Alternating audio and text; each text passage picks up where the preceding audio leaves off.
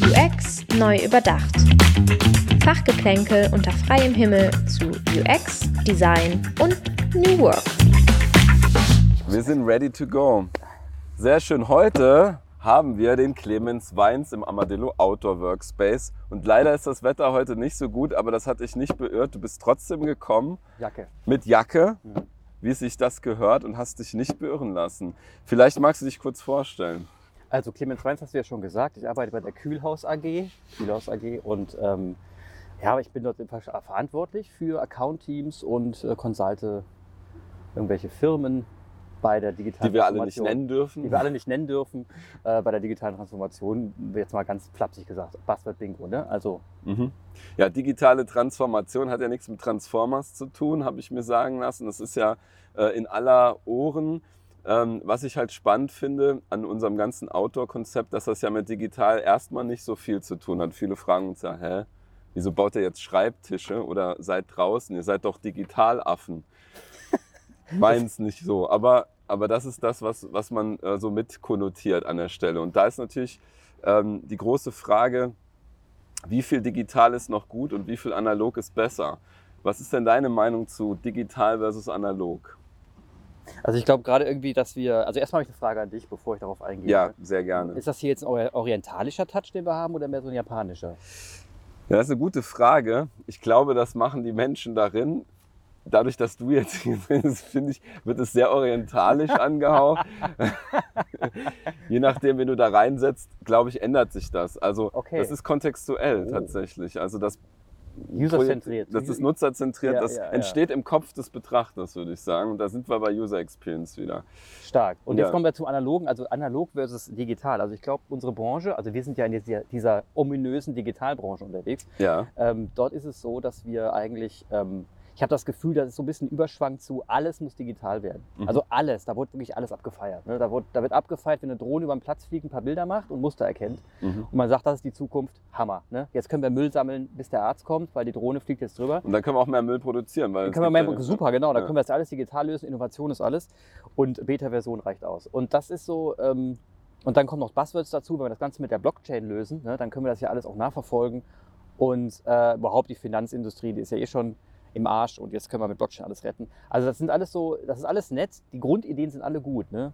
Aber es ist in der Tat so, dass mir auch immer dieses, wenn man jetzt bei uns über Touchpoint spricht, ne? wir, wir, wir bei Kylos beraten ja in der ominösen Customer Journey oder User Journey und ähm, da geht es ja auch immer um Touchpoints. Und witzigerweise, immer wenn wir das Thema UX mit da reinbringen, dann ähm, haben alle direkt äh, digitale Touchpoints vor Augen. Digitale Touchpoints. Mhm, und mhm. da geht es direkt um, ja, wie können wir das denn basteln? Haben wir hier ein Wireframe parat? Äh, machen wir ein schönes Design? Ähm, auf welchen, Touch, auf welchen äh, Geräten, Endgeräten kann das denn laufen? Und keiner fragt mal nach, ja, ist das überhaupt sinnvoll? Mhm. Warum jetzt nochmal ein Display? Also kann man das nicht anders machen? Ne? Mhm. Wenn wir über Events sprechen, wollen wir ja eigentlich äh, so viel uns Menschen treffen, wie es geht. Und viele reden jetzt die ganze Zeit über Clubhouse und Co., also nicht mehr heute, ja, nach dem Datenskandal eh keiner mehr, aber vor ein paar Monaten noch, ähm, wie man das alles digital lösen kann. Alles nett, alles witzig, kann man alles machen, mhm. aber alles nicht gewollt, sondern es muss sich irgendwie die Waage halten. Ja, das heißt, ne? Nicht digital zum Selbstzweck, sondern erstmal gucken, was ist eigentlich das Need dahinter. Ich ja. glaube, da sind wir uns einig. Ich bin ja auch ein großer Verfechter von User Requirements Engineering, also erstmal gucken, was ist das Need, lösungsagnostisch. Es geht ja. gar nicht darum, die Lösung zu, direkt zu finden, sondern erstmal das Problem verstanden zu haben. Oft merkt man halt, ja, das Problem ähm, ist gar nicht digital lösbar und würde vielleicht sogar digital verschlimmbessert werden. Mhm. Was ich ganz interessant finde, dass auch das Prototyping ganz anders wird, wenn man analog denkt, ähm, weil so ein Wireframe von einem Tisch, sag ich mal, geht so. Kann, ne? man, mal machen, ne? kann, man, kann man machen, ähm, aber es funktioniert halt nicht. Und was da ganz gut funktioniert, ist ja zum Beispiel Pappe, Cardboard. Alle okay. alte Amazon-Kartons äh, nehmen und daraus was bauen. Ich habe zum Beispiel meine Küche geprototypt im, in meinem Haus und habe dann einfach so ähm, ja, Pappkartons aufgestapelt. Das war dann die Kücheninsel. Da habe ich meiner Frau gesagt, komm, wir machen mal ein Cognitive Walkthrough. Die ist Psychologin, die wusste ungefähr, was das ist. Und sagen wir, wir, wir kochen mal Spaghetti in der Küche. Und dann meinen sie, aber da ist keine Küche, das sind nur Pappkartons. Ne, das ist die Küche. Du musst jetzt so tun, als wäre das die Küche. Völlig gaga, ne? hat mir einen Vogel gezeigt, hat aber mitgemacht und unsere Ehe hat auch gehalten.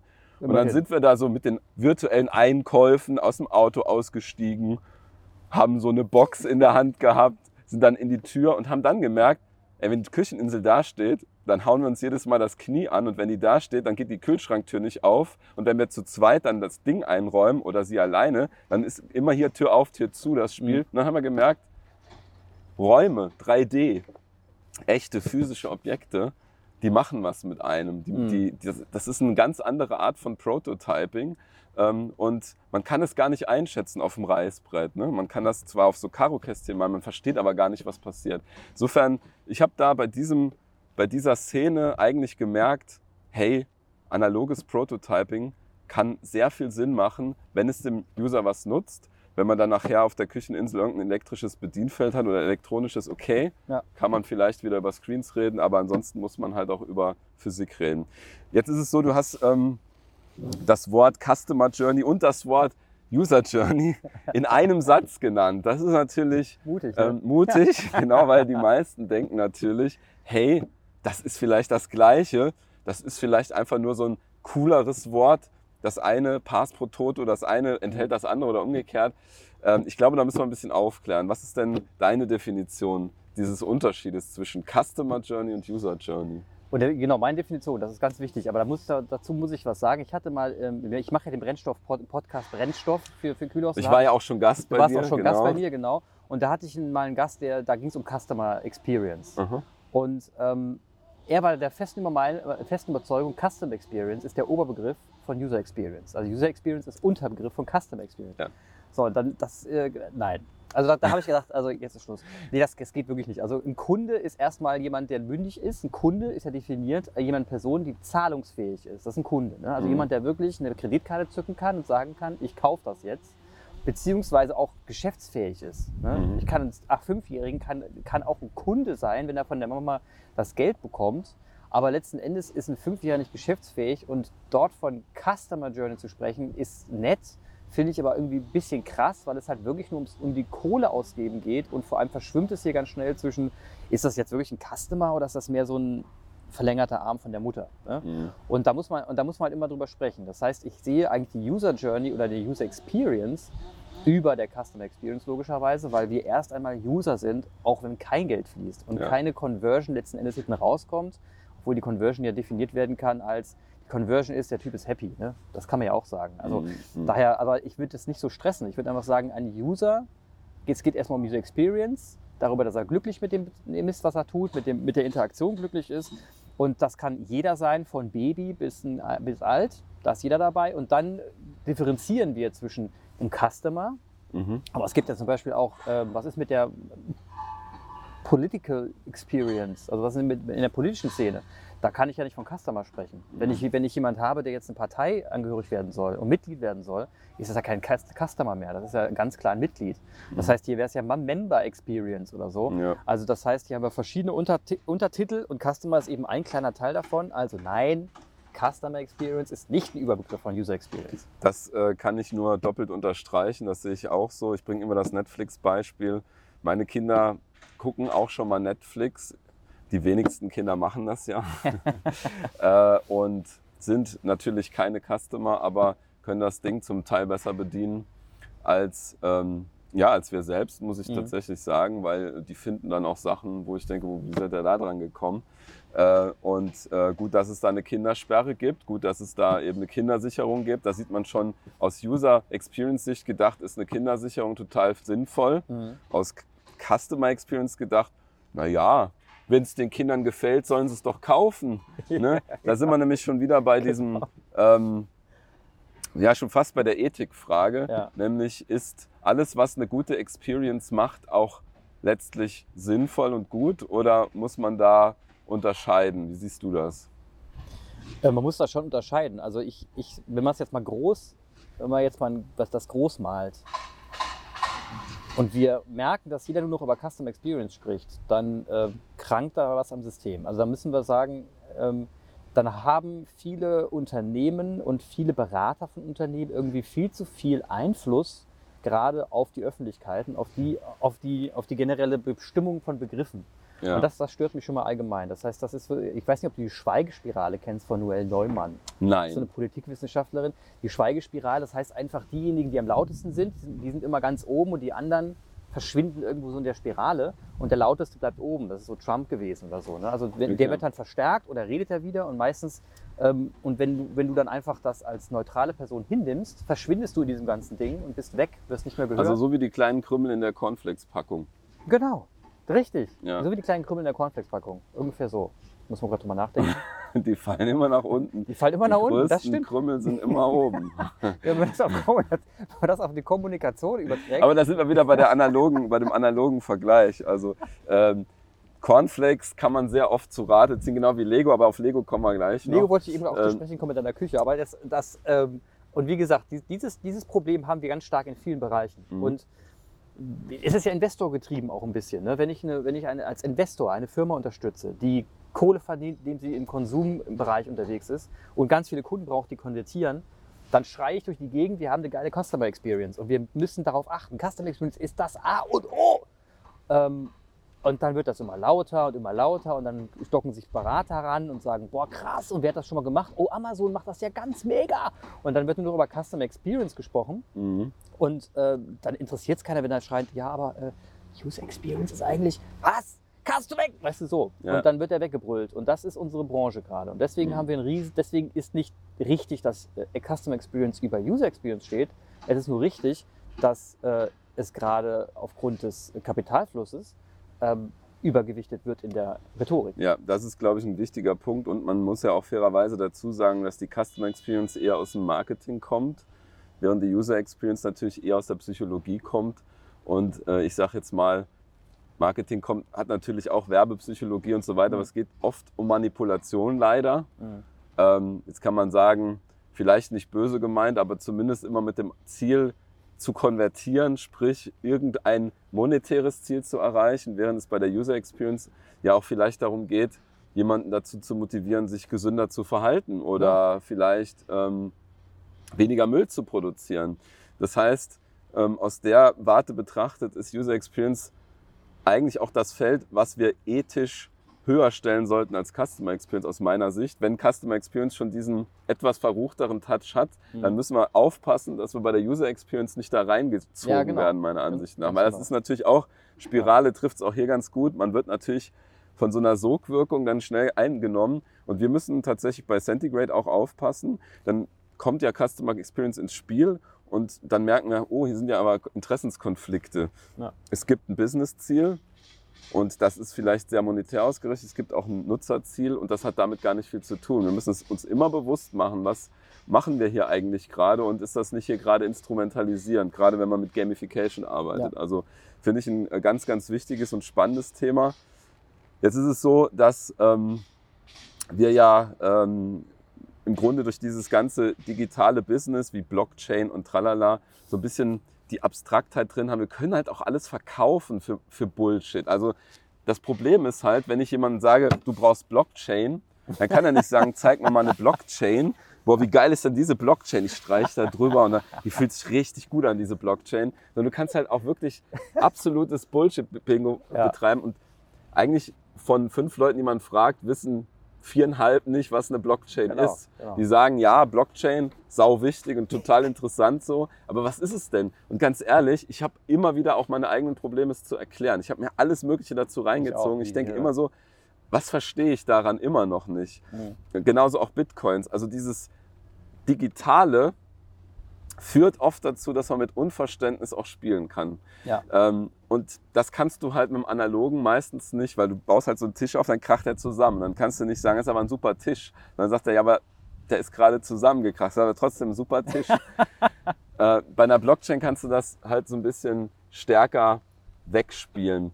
Ähm, wie siehst du das? Wo ist User Experience im Analogen auch ein bisschen authentischer und truer als das Digitale? Das ist deswegen truer. Und Truer, ja. Das ist geil. Ist ein, ist ein, ja, wir sind ja, wir sind ja jung geblieben. Ne? Ach, alles cool. Wir So, sind ja, ja, wir sind ja der Englischtraum. Alles gut. ja, ist ja auch nicer hier Ja, zu sitzen absolut. und dann ist es ja auch truer, das zu sagen. Ich bin voll geflasht. Also auf jeden Fall, äh, was ich sagen wollte, die, die, äh, ich sehe das so, ähm, es gibt so ein bisschen, es gibt so zwei Dinge, die man immer wieder verwechselt und man feiert sich meistens für innovativ in der falschen, im falschen Bereich. Also als Beispiel. Ich rede von künstlicher Intelligenz und Mhm. sage, boah, Alter, das ist so innovativ. Wir machen jetzt künstliche Intelligenz. Okay. Und alle sitzen da und sagen, ja, und feiern sich gegenseitig, weil sie jetzt künstliche Intelligenz machen, Pressemitteilung Das raus. muss man noch dazu sagen. Du warst beim DFKI, was hier gerade um die Ecke Genau. sitzt. Genau, die will ich aber jetzt nicht, die will ich aber jetzt nicht durch den Kakao ziehen, sondern das nein, nein, nein, ne? im Gegenteil. Wir partnern mit dem DFKI. Übrigens sind da ganz schlaue Leute, die Sehr, auch sehr, ja. äh, ähm, diesen, diesen Gap zwischen analog und digital verstanden haben. Deswegen, also aus, aus DFKI kann man nichts kommen lassen. Die sind tatsächlich sehr, sehr menschorientiert unterwegs. Absolut. Und Top. deswegen, ich wollte es nur erwähnen, Genau, dass du ähm, ja. Ähm, auch deine Wurzeln hast und alles, was wir über künstliche Intelligenz vielleicht hier ablästern, ist nicht unbedingt auf alle künstlichen Nein, nein, nein, Intelligenzunternehmen dieser Welt. Bei weitem nicht. Also Ja. Deutsches Forschungszentrum für künstliche Intelligenz. Gleich da hinten. Ich mache mal kurz das Dach runter, es regnet ein bisschen. Oh ja, klar. Warte, du Wo musst hier natürlich. machen? Genau, du kannst das ah, machen. Ich mache hier deine, er macht locker. Genau, ich mache locker. So, und stopp. So, und justiere. Traumhaft. Perfekt. Wir, ähm, ich guck mal ein bisschen. Oh, es fängt hier richtig an zu regnen. Ich würde sagen, ähm, ich nehme dich mal, ich nehme die Kamera mal rein. Äh, ich kann mal kurz hier zeigen, wir haben ja Gott sei Dank Das ist Regenschirme. Das, das, das ist Improvisation Das live. ist Improvisation aber live. vorbereitet, ne? Ja. Also ich meine, nicht, Ich mache einen ist ja- kurzen Cut, Das ist ja nicht wirklich improvisiert, ne? damit ich hier auf Weitwinkel ähm, stellen kann. Genau das habe ich gehofft, ehrlich, ehrlich zu sein. Ja. Ups. Sind wir hier improvisiert. Ja, ja, äh, wir haben jetzt quasi umgestellt auf Handycam. Wir sitzen jetzt in unserer Armadillo-Höhle, Cave, Canopy, wie auch immer wir das nennen. Das ist noch nicht offiziell der Titel. Aber man sieht, wenn es regnet, kann man hier sich einfach mal ganz analog zurückziehen. Ja? Ähm, hätte uns jetzt keine digitale Technologie der Welt gerade geholfen, außer vielleicht eine Drohne, die dann angeflogen kommt. genau, ganz viele Drohnen. Ganz viele, die dann, ja, aber ich würde sagen, ähm, bleiben wir mal beim Thema künstliche Intelligenz. Ja. Wir mussten hier nur kurz umbauen.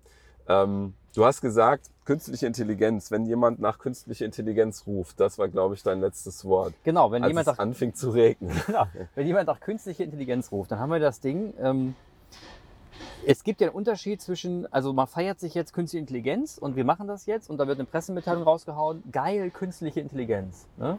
Und dann ähm, haben wir aber das Problem, dass dann nicht jeder sich fragt, so nach einem Monat, zwei, ne, wenn die so die Euphorie sich aber abflacht, ja, und was machen wir jetzt? Also ich meine, ja, wir haben jetzt äh, künstliche Intelligenz auf der Agenda stehen und äh, sind innovativ. Mhm. aber was machen wir jetzt? Mhm. Und dann sagt jeder, ja, also, dann mach, mach mal dein künstlich, dein KI-Ding da. Ja, was denn? Ja, weißt doch schon. Äh, äh, ähm. Und dann geht's los mit dem Gestotter und dann weiß man nicht mehr, was man macht. Mhm. Da macht man ganz viele Hackathons und was auch immer und kommt immer noch nicht auf eine Lösung. Industrie 4.0 ist auch Genau. ein schönes Stichwort. und das ist aber, genau, und das ist aber der, der Grund ist einfach, dass die Innovation falsch verstanden wird. Weil Innovation hat nichts mit damit zu tun, dass ich sage, die Lös auf die Lösung springe und sage, das, äh, die Technologie löst das Ganze, sondern ich sollte vielleicht mal bei der Anforderung anfangen. Also ich sollte mich mal fragen, was für ein Bedürfnis hat meine Firma, meine Kunden gerade eigentlich? Ja. Was muss ich eigentlich lösen? Und wenn ich die Anforderung niedergebastelt habe, dann kann ich sagen, brauche ich Blockchain, KI oder alles zusammen für den Kram, um das zu lösen. Und dann bin ich nicht mehr im Buzzword-Bingo, sondern im Anforderungsmanagement. Und dann ist das, kann das innovativ sein, wenn die Anforderung so geil ist, dass das der Markt noch nie gesehen hat. Oder es ist halt einfach eine Kopie von was anderem, auch schön. Aber dann, dann, bin ich im klaren, dann bin ich im klaren Strahl und dann bin ich auch, dann, dann mixt das auch wieder. Und wenn man jetzt ins Analoge geht, das wird beim Analogen direkt sichtbar. Du hättest jetzt nicht sagen können, wir machen Tische. Tische sind geil! Alle so, ja, Tische sind geil. Und dann, und dann hast du da tausend Tische stehen und dann weißt du auch gar nicht mehr, was machen wir jetzt mit den Tischen. Mhm. Und du hast gesagt, ähm, eigentlich wäre es geil, zu, äh, draußen zu arbeiten während der Corona-Zeit Genau. im Team. Und interessanterweise, während wir in der Prototyping oder Exploration Phase oder Product Discovery Phase, wie auch immer du es dann wieder äh, Bullshit-Bingo nennen willst, ähm, war es so, dass wir gemerkt haben, es ist gar nicht der Tisch selbst, der unser Unique Selling Point ist an der ganzen Auto-Idee, sondern dieses Dach, Mhm. dieses Canopy. Plötzlich haben wir angefangen und gesagt, Moment mal, es muss ja gar kein Tisch, Schreibtisch sein, wir können ja auch so einen kleinen Tisch machen Mhm. und das Canopy drüber. Oder wir können auch ein Kamera-Rack mit so einem Dach ausstatten. Dann haben wir gemerkt, irgendwie ist dieses Dach ist ja viel innovativer als der Tisch. Mhm. Obwohl wir am Anfang natürlich sehr stark gedacht haben, hey, wir sind ja Digital-Nerds, wir müssen ja irgendwo tippen können. Outdoor ähm, brauchen wir irgendwie einen Sonnenschutz, okay. Äh, die Anforderung ist, dass wir was auf dem Bildschirm sehen. So sind wir zu dem Dach gekommen und irgendwann hat man gemerkt, hey, das Dach ist voll cool wegen dieser Bildschirmanforderung. Ja. Und jetzt sitzen wir hier und können den Regen abhalten, obwohl das gar keine Anforderung war. Also ist doch interessant, Ja, ne? dass man quasi von einer Anforderung zu einer Innovation kommt Ja. und die Innovation dann plötzlich andere Anforderungen mit abdeckt. Das finde ich immer total spannend an UX irgendwie, Aber weil das, das strahlt so aus und man weiß gar nicht, warum. Ist das eigentlich wirklich, hast du mal so eine Marktanalyse gemacht? Ist das eigentlich eine Innovation, so ein Dach? Ich würde sagen, es ist ähm, eine, ja, es ist eine Innovation, denn wir haben ja vorher geguckt, wir haben recherchiert, was gibt's so und es gibt natürlich Markisen, es gibt Kinderwägen. auch Also geil. ja, Kinderwägen äh, natürlich ganz klar äh, sind sonnenschützend, Ja. mobil, ähm, für kleine Menschen gemacht und so gesehen ist das hier ja nur ein, ein sehr großer Kinderwagen, wenn man will. Mhm. Ähm, allerdings gibt es zum Beispiel kein 180 Grad Canopy, also es gibt kein 180 Grad. Markise. Das ist so gesehen Verrückt. äh, innovativ, denn man kann das nicht einfach in Google eingeben und dann bekommt man was dazu. Insofern würde ich sagen, ja, das ist Innovation. Mhm. Ähm, ich gebe dir aber vollkommen recht, Innovation fängt halt nicht einfach da an, wo man Technologie wählt, sondern wo man eine Anforderung löst. Und deswegen mein Beispiel bei Innovation ist immer der Grillkamin, den kennst du bestimmt, ne? Mhm. Dieses Ding, wo man unten ein bisschen Papier reinstopft, dann zündet man das Papier an, macht oben Kohle rein und dann klappt das. Dann hat man wunderschöne Kohle. Und früher, da hat man dieses Chemiezeug da genommen, hat wie viele Würfel da reingeworfen, nichts passiert, dann nochmal, man kam sich vor wie der letzte Honk. Und dann kommt so einer und sagt so, äh, Physik, ne? warme Luft zieht nach oben und so, könntest ja mal was mitmachen. Und dann geht das. Und dann denke ich mir, das Ding kostet ein paar Euro. Ja. Klar, man kann nicht die dicke Mark machen. Man kann halt nicht einen Consultant für Grillkamine halt um die Ecke schicken und sagen, ich erkläre Ihnen das mal. Also Sie müssen hier äh, ungefähr 23 Gramm Papier reinstopfen. Nee, das kannst du halt am Krabbeltisch kaufen. Und deswegen denken die Leute, es ist keine Innovation. Für mich ist das eine Rieseninnovation, weil es ist wirklich lebenserleichternd, wenn man Mhm. gerne mal einen Grill anzündet. Ne? Ja, ja, genau. Wenn ich mal drüber nachdenke, also die, die, ähm, witzigerweise ist ja auch, wenn du so einen Grill verkaufst und der dann eben durch mit Grillanzünder und tralala alles angezündet werden kann, dann profitierst du ja auch in dem Sinn, dass du Se- Seitenprodukte mitverkaufen kannst. Ne? Das Mhm. verdienst du ja noch mit dran. Das heißt, es ist ja gut, wenn das Produkt nicht geil funktioniert, weil dann habe ich ja noch einen Grund zu sagen, ja, du brauchst auch einen Grillanzünder. Da musst du noch das Ding kaufen. Und hier zum Lüften kannst du noch das und, die, Gerät und kaufen. die App, ne? Aber dann Und sind wir halt dazu, wieder, genau. sind wir wieder bei dem Thema, wo wir sagen, okay, du kannst den Bogen halt auch überspannen. Richtig. Und das ist, das finde ich einen ganz interessanten Punkt, denn natürlich haben wir auch die Tendenz zu sagen, okay, jetzt haben wir diesen Tisch hier. Mhm. Aber wir sind doch eigentlich Digital-Nerds. Ja. Wir könnten doch was mit einem Raspberry Pi machen. Und dann merken wir, und da tappen wir uns selber manchmal dabei, wie wir sagen, gibt es nicht irgendein Problem, was man mit einem Raspberry Pi lösen könnte? Irgendwas mit Kabel und LEDs. Das ist die falsche Herangehensweise. Das ist die eigentlich. falsche Herangehensweise, deswegen haben wir es anders gemacht. Wir haben uns hier wochenlang im Ja. Grunde hier rausgesetzt und haben einfach Anforderungen gesammelt ohne Ende. Geil. Und sind die dann durchgegangen Mhm. und haben geguckt, wo ist eine Anforderung, wo das tatsächlich passen würde. Also so nach dem Motto, wenn man viele Anforderungen hat, findet man auch eine, wo eine Technologie drauf passt. Und wir hatten tatsächlich äh, tatsächlich eine gefunden, Ja. und zwar das Thema WLAN-Fähigkeit, also immer im Netz zu sein. Natürlich, wenn ich draußen arbeite, muss ich WLAN haben, habe ich aber meistens nicht so richtig. Auch am St. Johann Markt oder dergleichen. Das ist Mhm. immer ein bisschen schwierig. Und deswegen haben wir gesagt, es wäre doch sau cool, hier einen WLAN-Router drin zu haben, Mhm. der sich über eine Multisim-Karte immer ins beste Netz einwählt, direkt ins Firmennetz einwählt per VPN, OpenVPN und dann schlägst du den Tisch auf und hast ein WLAN bis im Firmennetzwerk, high secure. Und da würde ich sagen, hm, das kann schon funktionieren, denn es ist ja die Anforderung eben für digital arbeitende Menschen draußen auf der Terrasse, auf dem Balkon, im Firmennetzwerk. Das passt halt wie die Faust aufs Auge und deswegen haben wir das ide- identifiziert als eines der wenigen Lösungen, die auf eine Anforderung passt. Und dann kann man die ja auch ein bisschen zelebrieren. Aber vielleicht wird manchmal der Bogen überspannt in dem Sinne, dass da braucht man noch eine App für. Ja. Warum? Ja, weil jeder eine hat. ne? Grillkamin-App, was sagt die dir, wie viel Grad der gerade hat? Hast du so einen Temperatursensor dran und siehst auf der App, wie heiß der ist. Das, Argument ist immer, das, das Haupt- Hauptargument ist immer, ähm, wir brauchen eine App, ähm, weil dann tauchen wir im App Store aus, auf, denn im App Store, da, wer da nicht ist, der ist nicht mehr. Das ist wie Mhm. wenn du keine Webseite hast, bist du keiner, ne? genauso mit, dem, mit der App. Und dann kommen wahrscheinlich dann irgendwann noch so SEO-Gründe, kommen bestimmt auch noch. Ne? Du musst irgendwas haben, damit du in Google genau. irgendwo erscheinst. Das ist doch logisch. Ähm, und dann brauchst du halt eine App. Obwohl das ich halte das für Schwachsinn. Also das, was du brauchst, definitiv ein Webauftritt für diesen Tisch, damit er bekannt wird, klar, also digitaler Auftritt, um das zu verkünden. Aber wenn man, wenn man überlegt, Du hättest jetzt auch sagen können, naja, pass mal auf, wenn der Regen automatisch kommt, ne, so Sensoren überall, dann fährt sich das Dach automatisch aus. Und was haben die jetzt gemacht? Regen, klack. Also der Sensor Ja, sind wir, wir. wir haben ne? übrigens Teambuilding sogar betrieben, weil du hast die eine Seite ausgefahren, ich habe die andere Hammer. Seite ausgefahren. Wir fühlen uns eigentlich voll wie Buddies jetzt. Total. Der Motor, der hätte ja einfach seinen Dienst verrichtet. Wahrscheinlich wäre weißt du? auf den Kopf gefallen, weil Genau. leider kein Sensor an deinem Kopf ist. Oder Batterie Der hätte- alle. Ja, und dann hätte man noch so einen, so einen Sensor aus Sicherheitsgründen verbauen müssen. Wenn dieses Dach ausfährt und dann auf deinen Kopf fällt, Ja. dann geht er wieder zurück und du Ja. kennst das Stehschreibtischding so.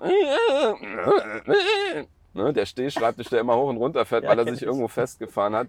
Ich bin da überhaupt gar kein Freund von. Hier, Stehschreibtisch, was haben wir gemacht? Wir haben so eine Schraube, die dreht man auf, flupp, dann fällt so ein Bein raus. Reicht doch. Dann drehe ich die wieder zu und dann habe ich einen Stehschreibtisch. Das kostet halt nichts. Also auch da finde ich immer mit Maß, Augenmaß, schönes Beispiel. Sensor hier, Motor hier. Ich weiß nicht. Ist ja auch ein bisschen wie, ähm, also Automobilbranche übertreibt es ja maßlos. Das Mhm. merken wir jetzt auch gerade, diese, also wenn ich so ein Auto setzt ähm, und VW versucht, irgendwelche schönen Apps zu bauen, ne, dann, dann, dann hat man schon fast Mitleid. Also wenn dann siehst du das schon, denkst du, oh Gottchen, ja. Das ist ungefähr so, wenn ich ein Bild malen will und dann irgendwo anhänge und dann eine Künstlerausstellung draus mache. Da würden sagen, Clemens, das war jetzt echt nett, bei dir zu sein. Danke für die Häppchen. Ähm, vielleicht machst du was anderes in Zukunft. Ja, aber, aber wenn du ein Lego-Modell bauen würdest, um das Thema noch kurz reinzusneaken, dann, wär- dann wäre es schon so, dass du eine ähm, quasi Vernissage machen könntest, oder? Lego? Ja. Ich mag Lego gerne, das stimmt. Ähm, äh, ich glaube, wenn ich Lego bauen würde, ich habe letztens einen Eiffelturm mit Duplo gebaut. Ich glaube, da hätte ich schon Bock Habe ich auch. Hast du auch Wahnsinn. gebaut? ja, habe ich auch. So dieses, gebaut. weißt du, dieses Hochgehen und so. Und dann ist das auch richtig stabil, wenn man es gut macht mit den Ja, Böckchen und so. ja. Da hätte ich Spaß dran, ja. Ich Ja. habe mir auch überlegt, warum hast du die Küche nicht in Duplo gebaut? Wäre ein bisschen der Aufwand gewesen, ja, okay. Ja, ich hatte zu wenig Teile. Ich habe die Okay. Küche zu 80 Prozent fertiggestellt. und dann habe ich gemerkt, dass mir 20 Prozent der Teile fehlen. Wirklich? Aber wo wir bei Lego sind, nochmal App, digital, Ja. künstliche Intelligenz, Pattern Matching. Kennst du die, ähm, die Brick, Brickit App oder so ähnlich heißt die? nee. Ich weiß nicht mehr genau. Äh, wir, wir blenden das in den Kommentaren ein. Ja, genau. Das ist jetzt der unten. Punkt, wo, wo ich sagen muss, wir blenden das in den Kommentaren ein. Die Brick irgendwas App. Kippst alle deine Lego-Steine auf ich einen. Haufen, Ja, ja, ich fotografierst diese Legos und dann sagt die, dir die App, was du damit bauen kannst. Ich hab da habe ich gedacht, wie geil ist das denn? Und das ist ja schon auch irgendwie ein bisschen nerdig, aber, aber auf der anderen Seite, da habe ich wieder gedacht, hm, künstliche Intelligenz ist schon cool. Ja, aber gibt es da eine Anforderung für? Ich meine, das ist doch eigentlich total. Ja, natürlich. Ich Warum? sitze ganz oft da und denke so, was könnte ich jetzt mit den Teilen bauen? Und äh, Ja, aber der Witz ist doch, dass du es herausfindest. Das ist doch der Witz von Lego. Okay, wir sind zwei unterschiedliche Die Personen. Anforderung an Lego. Darauf können wir uns ein.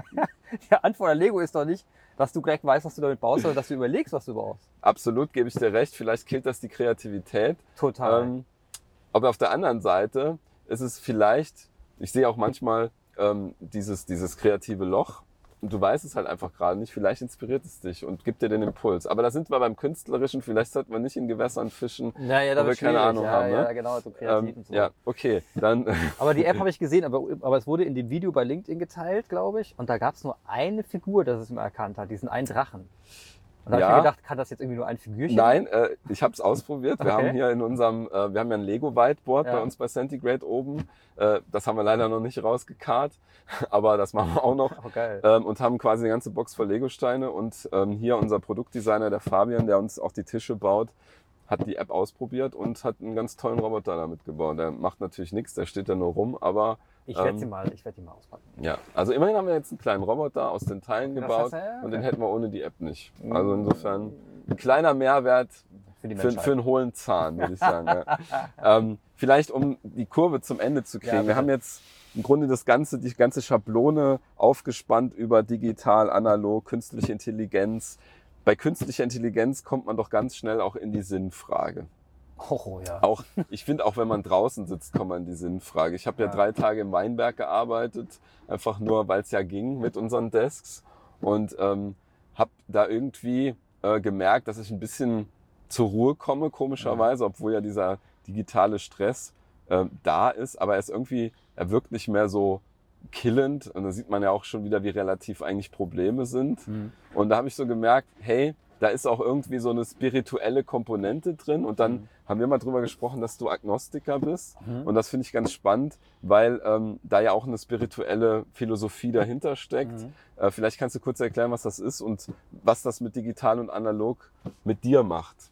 Ähm, was das ist, Agnostiker. Also ich, ähm, das ist so ein bisschen dieses, dieses Gefühl von, ähm, ich, ich, ich glaube nicht direkt an Gott, aber das ist das Gefühl von irgendwie, wenn man sich mal ein bisschen, bei- wenn man mal an die Grenzen seiner Vorstellungskraft geht, ne? wie wurde das Universum erfunden, Urknall, wo kommt der her, was war davor und so, und du dann irgendwo denkst, jetzt komme ich nicht mehr weiter, dann, ähm, dann, dann will man eigentlich, dass man daran glaubt, zu sagen, ja, wäre doch praktisch, wenn es jetzt einen Gott gäbe, wäre doch super geil. Ne? Und dann Mhm. hast du so eine Faszination dafür und äh, das, das bringt mich dazu, eben sich dann eben mit, mit Menschen auszutauschen, die ähm, glauben, die wirklich glauben und tief Mhm. glauben. Mhm. Und dann interessiert mich wiederum, was, wie, wie sie dazu gekommen sind, warum sie dazu gekommen sind. Und deswegen habe ich auch diesen einen Podcast, Glau- Glaubensdenker, wo, wo ich eben mit einem Priester darüber spreche, ähm, ähm, was Glauben bedeutet und, und äh, versuche mich da selber so ein bisschen, ein bisschen ranzutasten. Und bei, bei künstlicher Intelligenz, künstlicher Intelligenz kommst du an das gleiche Thema ran. Also da bist du irgendwann so weit, dass du sagst, okay, Technologie. Und dann, ähm, ähm, obwohl da natürlich viel Schwachsinn erzählt wird, und dann fragt man sich, dann stellt man sich irgendwann die Sinnfrage, ja gut, wenn wir jetzt anfangen, alles zu optimieren und ähm, auch die, die Genforschung optimiert wird, was ja auch teilweise echt gut ist, ich freue mich ja drüber, ne? auch mRNA, klasse. Ähm, und trotzdem, irgendwann, wenn man es mal ganz einfach stringent weiterdenkt, irgendwann kommst du wieder an eine Grenze, wo du einfach sagst, naja, und wo ist jetzt genau der tiefere Sinn da drin? Oder warum wollen wir das jetzt? Ja? Warum Mhm. wollen wir, warum, warum sprechen wir alle über die Faszination, dass Maschinen intelligenter werden als Menschen, was ich für einen Quatsch halte, aber nichtsdestotrotz, ähm, wir sprechen ja drüber und finde es unglaublich faszinierend. Und da, da, da bleibe ich immer wieder stehen und denke mir, ja, es soll doch dem Menschen dienen am Ende. Ne? Und äh, solange eine künstliche Intelligenz mir dient, feiere ich sie. Solange, sobald man irgendwie darüber spricht, dass eine künstliche Intelligenz sich selber genügt, äh, finde ich es irgendwie ein Null- Null-Gespräch und Schwachsinn. Also dann kann man auch sagen, ja, dann lassen wir doch die Erde explodieren. Ist doch auch egal. Ne? Ja, ja fi- finde ich einen wichtigen Punkt, weil ich stelle mir, also im Grunde habe ich dich auch eingeladen, äh, zum Teil wegen des Themas, weil ich gesehen habe, ähm, wer sich mit äh, Glauben beschäftigt, und ich be- glaube selbst nicht, ähm, aber ich glaube, dass es gut ist zu glauben, also da sind wir uns einig. ähm, äh, ich glaube nicht an Gott, ich glaube ähm, zum Beispiel natürlich an Naturgesetze Mhm. ähm, und was das mit uns macht. Aber was ich ganz interessant finde, dass man durch diese Sinnfrage auch nochmal einen besseren Bezug zu analog-digital bekommt, weil man Ja. sich immer wieder einen Wertekompass einfach aufspannen kann und sich fragt, macht das jetzt gerade Sinn oder nicht? Macht es gerade Sinn, den Mars zu besiedeln ja, oder nicht? genau. Da bin ich zum Beispiel eher der Meinung, eher nicht. Mhm. Warum? Weil ich sogar glaube, dass dieses Human-Centered Design-Prinzip an seine Grenzen kommt. Weil wenn wir sagen, es muss dem Menschen dienen, dann verkennen wir, dass es eigentlich dem Planeten dienen muss, weil dem Planeten sind die Menschen, wenn man ehrlich ist, auch völlig egal. Ja. Und da sind wir wieder- bei Naturgesetzen. Wir kriegen Überschwemmungskatastrophen noch und nöcher. Das wird auch nicht das letzte Mal sein, auch hier in unseren Breiten. Wir sind jetzt alle schockiert und in Indien passiert es auch und dann sind auch 200 Menschen gestorben und irgendwie ist es weiter weg und dann ist es nicht mehr so schlimm, wie wenn es Mhm. hier passiert. Es ist, es ist alles so relativ und wir sind halt in diesem relativen Spiel ähm, die kleinen Tropfen Ja. und ähm, wenn der Planet uns aussortiert, dann ist das dem Planeten relativ Genau, so egal. Genau. Deswegen ist halt Human-Centered Design eine Herangehensweise, aber wenn wir es größer denken, müssen wir eigentlich eher Planet-Centered Genau. Design denken und müssen eigentlich überlegen, wie können wir mit User Experience eigentlich nicht nur dem Menschen dienen, sondern auch dem Planeten dienen letztlich. Und das sagt sich leicht, das ist schwer gemacht, aber ich glaube, überhaupt mal ein Verständnis dafür zu haben, das fängt eben daran, da an, wo man auch irgendwo eine Philosophie hinter dem ganzen Experience-Thema hat. Nicht einfach sagt, Experience, Experience ist ein cooles Wort und Genau. ist in aller Man Munde. braucht so eine Vision und dann kommt das Thema Nachhaltigkeit mit rein und dann kriegt das eine ganz andere Bedeutung. Wenn du Planet-Centered Design sagst, das Wort fällt mir auch sofort dabei ein, dann müssten wir eigentlich den